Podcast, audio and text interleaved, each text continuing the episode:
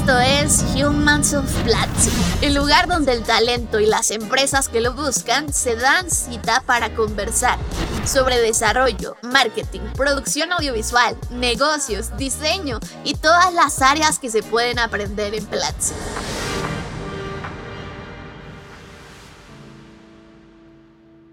Bienvenidos o bienvenidas a Humans of Platzi, el podcast de los que nunca paran de aprender. Si es la primera vez que estás escuchando Humans of Platzi, te quiero contar que aquí hablamos de las historias de nuestros profesores, de nuestros estudiantes y por supuesto del equipo que hace posible Platzi. En esta nueva temporada estoy muy feliz porque vamos a estar hablando de qué significa toda la cultura de Platzi, cómo se conforma, quiénes la construyen desde adentro y justamente el día de hoy mi invitado, Manuel de Lira, nos va a contar cómo funciona este proceso y cómo se construye la cultura de una de las startups de educación más increíbles que hay. Manuel de Lira es Human Talent, pertenece a este equipo y su función es Payroll Hiring Analyst. Cuéntame Manuel, ¿qué haces en tu posición actual? ¿Cómo es un día a día? ¿Cómo es un día a día? Bueno, buenas tardes, buenos días, buenas noches, Isis. Eh, pues, ¿qué te cuento? Entre mi día a día, pues es prácticamente darle ahora que esa bienvenida al, equipo, a los nuevos Platzians. Eh, inclusive también veo un poquito de todo lo que es el rol de vacaciones, también vemos eh, comunicación y ¿qué más? ¿Qué más podría ser? También me, vemos el, todo lo que tiene que ver con la nómina y todos los beneficios también de aquí de, de los Platzians. ¿Cómo ves? ya quiero ser tu amiga. O sea, para quienes no lo sepan, Platzians es el término que nosotros usamos internamente en Platzi para referirnos a las personas que trabajamos o colaboramos en el equipo. Entonces, básicamente, Manuel es la persona encargada desde cuidarnos hasta, como bien lo decías, pues seleccionar al equipo de Platzi. Y ahorita vamos a hablar un poquito más de eso. Manuel, primero en este podcast me gustaría conocerte a ti, conocer cómo llega uno a esta parte de ser hiring analyst, además de encargarte de la nómina, de todo esto que nos contabas, porque de repente las personas creen que para trabajar en tecnología uno tiene que ser programador, programadora, data analyst, pero de repente no se ven todos estos puestos que también están trabajando en tecnología y son parte fundamental ya lo decíamos, en la cultura para que la empresa funcione. Entonces, cuéntame un poco de qué hacías antes de trabajar en Platzi. ¿Qué hacía antes de trabajar en Platzi? Pues mira, yo estoy en la ciudad de Monterrey y fíjate que acá pues hay más industria, entonces estaba, empecé prácticamente en área de, de maquiladoras, en área de recursos humanos. Ahí veía un poquito de reclutamiento, veía un poco de sindicalizados, también veía, empecé a ver lo que es la nómina de México. Eh, posteriormente Estuve así como unos 4 o 5 años en, esa industria. Posteriormente ya me cambié un poquito de rubro a una empresa que es un share service. Eh, digamos que tiene, es como si fuera un, un call center alrededor de, de, Latinoamérica y Estados Unidos. Y también ahí empezamos a ver nómina de Colombia, nómina de igual de México y de Estados Unidos. Posterior a eso ya llegamos a, a Platzi, a un mundo totalmente diferente y muy padre. Oye, vámonos todavía más atrás en tu historia. Porque ¿qué tienes que estudiar para trabajar en esto? ¿Cuál fue quizá esa carrera universitaria que tú seleccionaste? ¿Cómo aprendiste a hacer lo que ahora haces? Ah, bueno, estoy egresado de la carrera de Administración de Empresas y soy egresado de la Universidad Tec Milenio, acá en Monterrey. Y eso estudiamos. Posteriormente tomé también una especialización en, nómina en la facultad eh, FACPIA, en la Universidad Autónoma de Nuevo León. Y es parte de la preparación que uno tiene para para poder tener esos conocimientos adicionales para especializarnos en lo que es nómina. Oye, una de las cosas que siempre me da curiosidad en estos podcasts es qué te llevó a tomar esa decisión de seleccionar la carrera que tú elegiste. Porque creo que parte de lo que te estaba comentando ahorita de las personas creen que cuando estudias o cuando trabajas en tecnología tienes que haber estudiado algo muy técnico. Es como le haces viniendo de una carrera, por decirlo así, un poquito más tradicional como la tuya, que es administración de empresas, para poder saltar a este lugar tecnológico que parece, cuando no lo conoces de fondo, que está como separado. Entonces, cuéntame qué habilidades te hiciste para poder dar este salto de, ok, administración de empresas, pero enfocado a tecnología?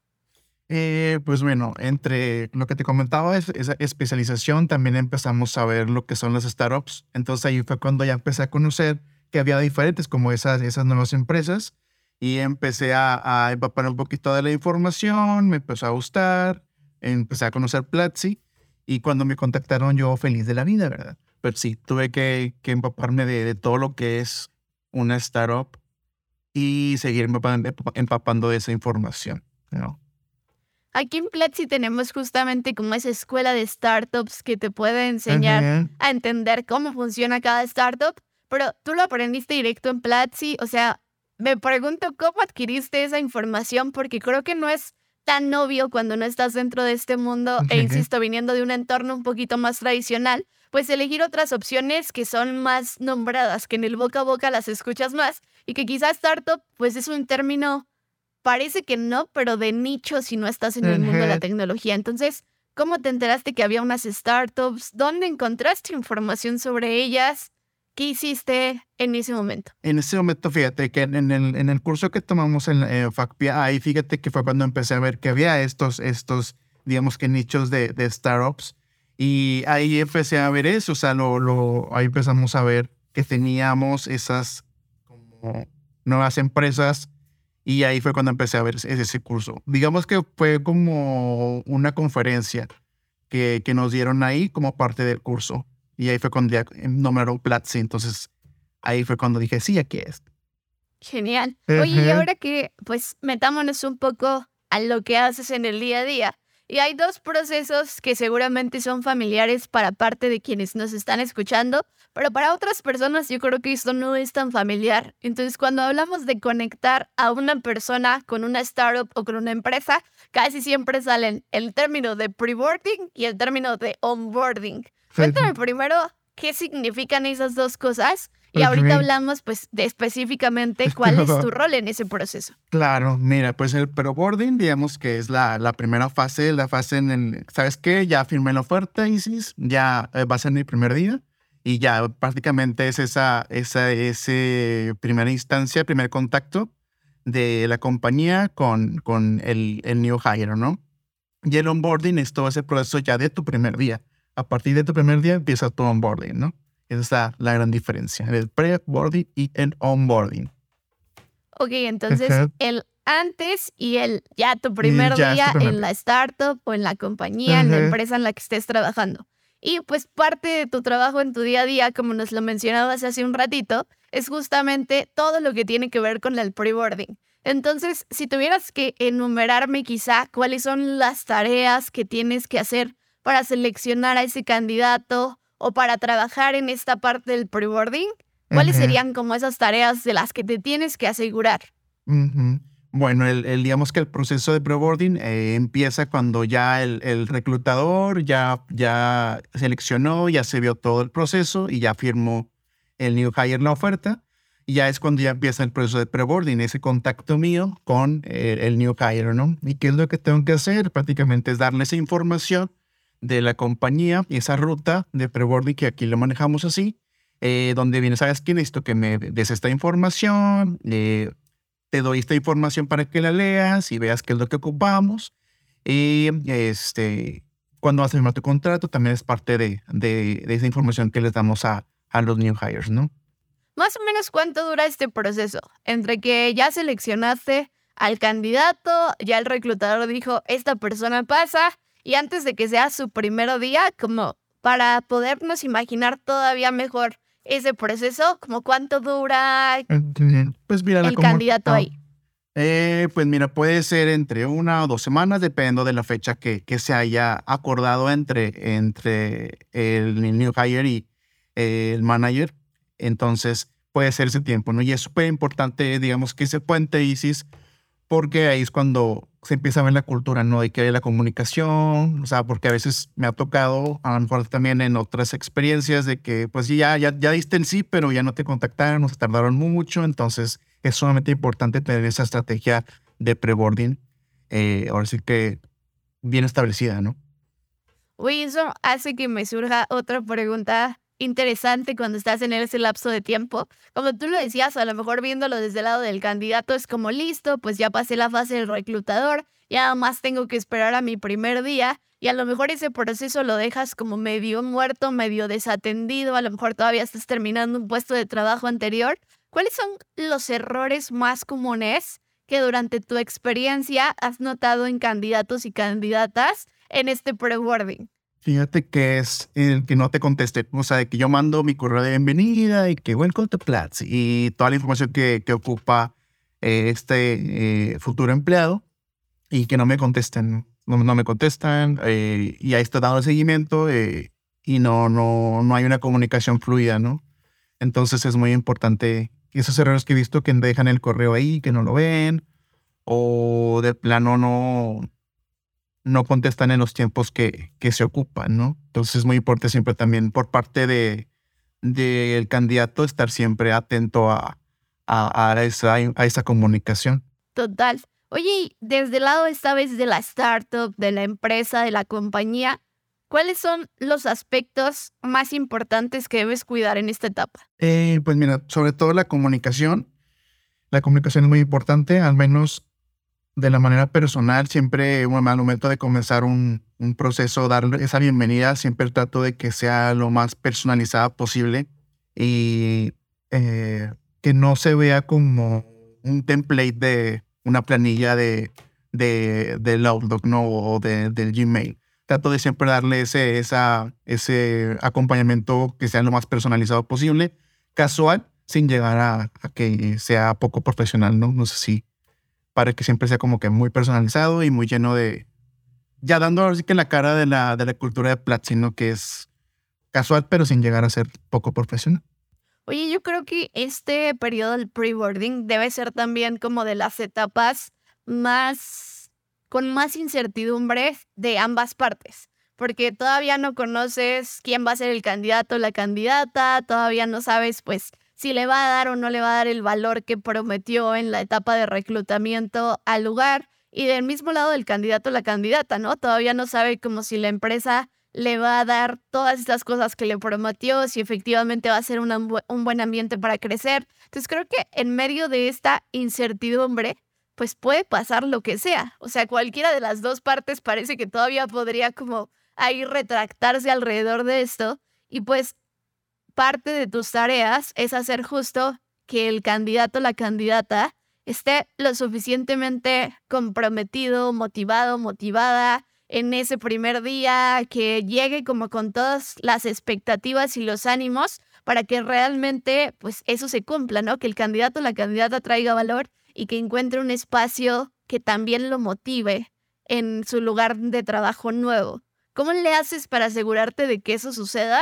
Con un nivel de incertidumbre de ambas partes muy alto en esa etapa. Sí, de hecho sí es una incertidumbre muy, muy fuerte porque llega, puede llegar a pasar que un, candidato se eche para atrás o, ya no quiera por un mal, un mal pre-boarding. Lo que yo hago siempre es este, tío, tratar de ser muy personalizado en, en esa comunicación, eh, contestarlo lo más eh, claro y lo más rápido en la medida de lo posible y darle esas herramientas y todas las dudas que tenga, tratarlas de solucionarlo lo más, este, con la claridad posible en lo que se pueda. Entonces es lo que yo hago y siempre motivarlo. Siempre es una de las preguntas que siempre hago es, es previa a que ingresen, oye, ¿cómo te sientes? De ya vas tu primer día, ¿estás emocionado? Y eso también me gusta mucho preguntar. Entonces es algo que también le da ese, ese valor. Total, ese seguimiento personalizado y ese contacto humano desde el inicio, desde antes de entrar. Claro. Oye, vamos a agregarle una nueva capa de dificultad. Y es, ¿qué pasa con este proceso que ya nos dijiste ahorita? Parte importante es la personalización, que el candidato o la candidata se sientan acompañados en este proceso. ¿Cómo lo haces cuando no puedes ver al candidato a la cara? ¿Cómo lo haces en entornos remotos que desde la pandemia creo que pues vimos cada vez más de estos casos y hay muchas startups y empresas que se quedaron remotas y que mantienen los procesos así. Y pues parte quizá como más crucial o difícil de este proceso es la personalización. ¿Cómo lo mm. haces en un entorno donde no puedes ver a la cara a tu candidato o tu candidata? Fíjate que es obviamente el, wording que usamos eh, para comunicarnos es muy importante. Entonces, en lo, que en lo que mencionaba, era eso, o sea, de que teníamos que ser personalizados, también este...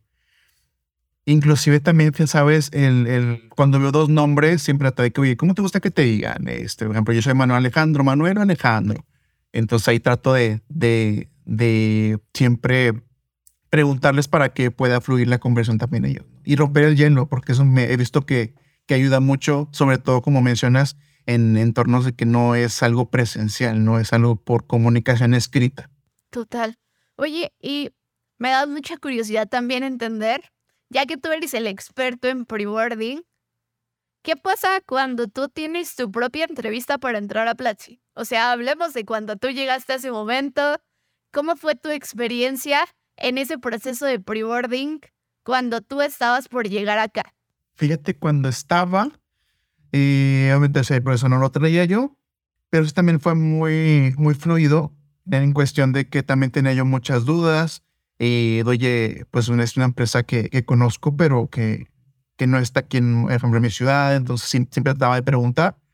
Y la persona que estaba siempre me respondió súper bien. Y todas las dudas que tenía, también inclusive la reclutadora siempre estuvo en ese acompañamiento. Entonces fue para mí algo como muy acompañado y no me estoy como que solo en ningún momento del proceso, ¿no? Se me hizo muy padre. ¿Y qué tal te fue en tu primer día de onboarding? O sea, ya hablando de ese primer día donde te reciben, ya estás adentro de la empresa, ya conociste a tus compañeros, bueno, seguramente estás en el proceso de conocerlos, te dan acceso a los softwares que usa la empresa. ¿Cómo te fue en Platzi? ¿Cómo fue? Fue un día muy acarreado, por decirlo de alguna manera acá, como que de mucha información. Y para mi buena suerte entré en un día de nómina, entonces ya te imaginarás, de nómina de México. entonces yo estoy corriendo y que no, no, no, no. eh, sí fue como muy de mucho nervio, pero poco a poco platicando con mis compañeros eh, y con mi manager eh, se pudo ahí, digamos que ir, poco a poco, ¿no? También uno mismo a veces se presiona, pero sí fue muy imponente al principio por tanta información, pero poco a poco se fue digiriendo. Y sobrevivimos al primer día. Y aquí estamos, que es lo importante. Total. Oye, Manu, y otra cosa que mencionabas mucho al inicio cuando te estabas presentando era esta parte de la nómina. Cuéntame cómo es un día de nómina, como el que estabas hablando ahorita, qué tienes que hacer, seguramente todo es en llamas, en fuego, hay que sacar muchas cosas, pero ¿cuáles son esas cosas que hay que sacar? Y pues todas las incidencias, las incidencias son todos esos este, adicionales, ya sea un pago adicional, vacaciones, eh, reportar incapacidades, todo eso lo tenemos que reportar para incluirlo en la nómina. Entonces, si es, todo un caso de estar viendo, hay que ver cuántas vacaciones tengo, hay que hacer descuentos, eh, aquí por ejemplo lo de los perks o algún descuento adicional cargarlos al sistema para que se hagan esas, esas deducciones y, las revisiones, ¿no? Ya un momento de que tenemos ese previo, ya empezamos a revisar que todo esté correcto, ¿no? Para poder ahora sí liberar la nómina para, para pago. Pero en ese inter puede pasar muchas cosas. Algún cambio, alguna baja. Total. Oye, llegamos un paréntesis nada más para las personas que se están acercando por primera vez también al mundo de las startups y que a lo mejor esto de perks no les suena muy conocido. Cuéntanos en tus propias palabras qué son los perks, cómo funcionan en Platzi.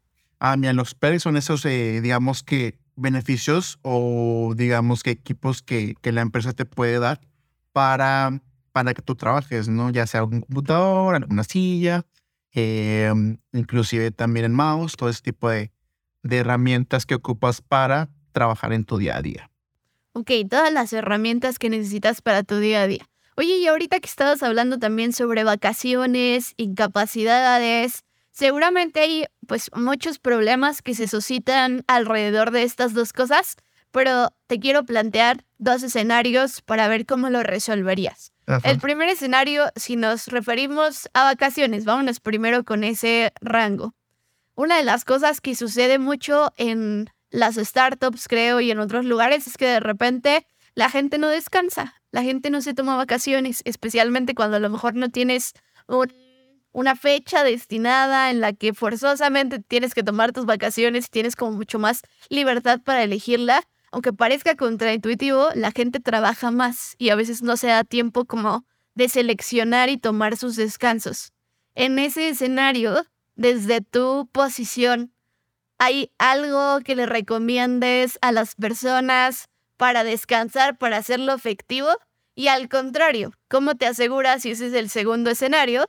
Donde a lo mejor tienes una persona que quiere vivir de vacaciones todo el tiempo, que en el caso opuesto es como, no, todas las incapacidades que pueda meter, todas las vacaciones que me pueda tomar. ¿Cómo le haces para que las personas no lleguen a esos dos extremos? ¿Y qué consejo le darías a las personas que ya a lo mejor ya están ahí? Sí, en el primer escenario, Fíjate que es muy importante y siempre que lo veo es de que, ¿sabes qué? Levanto la mano de que, oye, esta persona no ha tomado vacaciones, este, ya sea que lo refiera con su talent manager o con su manager directo para que revisen, oye, ¿qué está pasando? ¿Por qué no ha tomado? ¿A qué se debe? A lo mejor le falta que tenga un backup para que pueda salirse de vacaciones libremente o no tiene alguien, entonces hay que capacitar a alguien. Eh, o de planos de ¿sabes que No, la persona los junta para tales fechas y ya se va junto. Entonces ahí hay que ver el caso, pero siempre trato yo de, analizar esos, esos casos de personas que no se van de vacaciones para levantar la mano y ver qué está sucediendo. Para ahora sí que sin verlo eh, de manera forzada, de que invitarlos a que se vayan de vacaciones, ¿no? Total. Y en el segundo caso, cuando a lo mejor tienes a alguien que ya se está aprovechando demasiado de esos espacios, o incluso ya no aprovechando esos espacios, sino encontrando maneras para crear espacios nuevos, ¿cómo, cómo pones límites o, cuál sería tu invitación quizá para ese segundo grupo de personas? Mm, mira, pues ahí pues ahí también me ha tocado eh, en otras empresas que si hay gente como muy, muy listilla, digamos de una manera, eh, entonces siempre es bueno también acercarse y ver qué está pasando, qué sucede, que si tienen una situación, si de plano, pues podemos ayudar en algo para, para que esta persona pueda tener ya ese límite, ¿no? Y también la comunicación es muy importante entre el manager y recursos humanos y el empleado en sí, para ver qué está pasando, si podemos ayudarle en algo al empleado, si tiene alguna situación que requiera o que amerite que esté saliendo tanto de, de vacaciones o esté tomando alguna incapacidad, para que también saber. Genial, y creo que es algo que se ha repetido durante toda la conversación que hemos tenido, que es la comunicación es lo fundamental. O sea, hablar con personas, decirles qué te está pasando, cómo te estás sintiendo y pues al mismo tiempo poder resolver de forma eficiente la comunicación que te hace otra persona si necesita algo de ti. Entonces creo que me quedo con ese mensaje ya justo para ir a la última parte de nuestro podcast. Y aquí tenemos dos preguntas clásicas que siempre le hacemos a todas las personas que han pasado por Humans of Platzi, La primera de estas preguntas es, si todos los cursos de Platzi se estuvieran incendiando, apocalipsis se está quemando y tú tienes la oportunidad de salvar solo un curso, ¿cuál sería y por qué lo salvarías? Ah, muy buena pregunta. Fíjate que yo salvaría el de manejo de ansiedad. Está en Soft Kids, entonces eso fue muy bueno y me gustó mucho. Lo tomé, de hecho, iniciando Platzi porque como te mencionaba en mis primeros días sí fue algo caótico, entonces me ayudó mucho mi manejo de ansiedad. Eh, y ese salvaría, me gustó mucho. Está muy padre porque va día a día, son prácticamente un día tomas un video, otro día tomas otro video, entonces es poco a poco y te da muchas herramientas para el manejo de la ansiedad.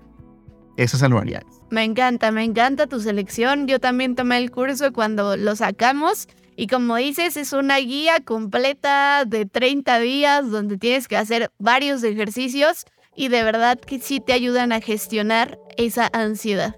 Manu, y la última pregunta que te quiero hacer y es mi favorita de este podcast es, si tuvieras la oportunidad de hablar con el Manu de 15, 16 años, ¿qué te gustaría compartirle de los aprendizajes que has tenido durante todo este tiempo? Que dices, al mano de 15, 16 años le serviría mucho de una vez conocer esas tres lecciones? Eh, pues, ¿qué, puede ser? Lección número uno, eh, ahora sí que controlar ese miedo. A veces siempre he tenido ese miedo a, explorar, entonces le diría que no tuviera miedo, que todo va a estar bien, em, que no pasa nada si se cambia de carrera. Me cambié de carrera dos veces, entonces no pasa nada. Está bien cometer errores, siempre y cuando no nos quedemos ahí. Y la otra podría ser que siga leyendo, que siga leyendo mucho, que siga aprendiendo. Muy importante, nunca parar de aprender. Entonces, siempre seguir cultivándose, ¿no? Que no lo deje para, para otro día. Genial, me encantan los tres consejos. Bueno, Manu, pues muchas gracias por explicarnos todo lo que tiene que ver justo con el pre-boarding. Un poquito también hablamos de las nóminas y pues por dejarnos estos tres consejos. Si queremos seguir la conversación contigo en redes sociales, si queremos contarte cuál fue nuestro mayor aprendizaje de esta conversación, además de poner el hashtag Humans of Platzi, ¿en qué red te podemos encontrar? ¿Cuál es tu arroba? Eh, mi arroba en Instagram es manu-delirado. Ok, pues ahí está, ahí podemos seguir la conversación. A mí me pueden encontrar como arroba Isis con velo. Gracias otra vez por estar aquí, Manu, y nos vemos en un siguiente episodio de Humans of Platzi. Gracias. Humans es un podcast de Platzi, la plataforma de educación profesional efectiva. El diseño sonoro y la edición de audio son de Jorge Andrés Torres y la dirección y edición de contenido son de Valeria D'Amato. En la voz, Isis García. Gracias por escucharnos.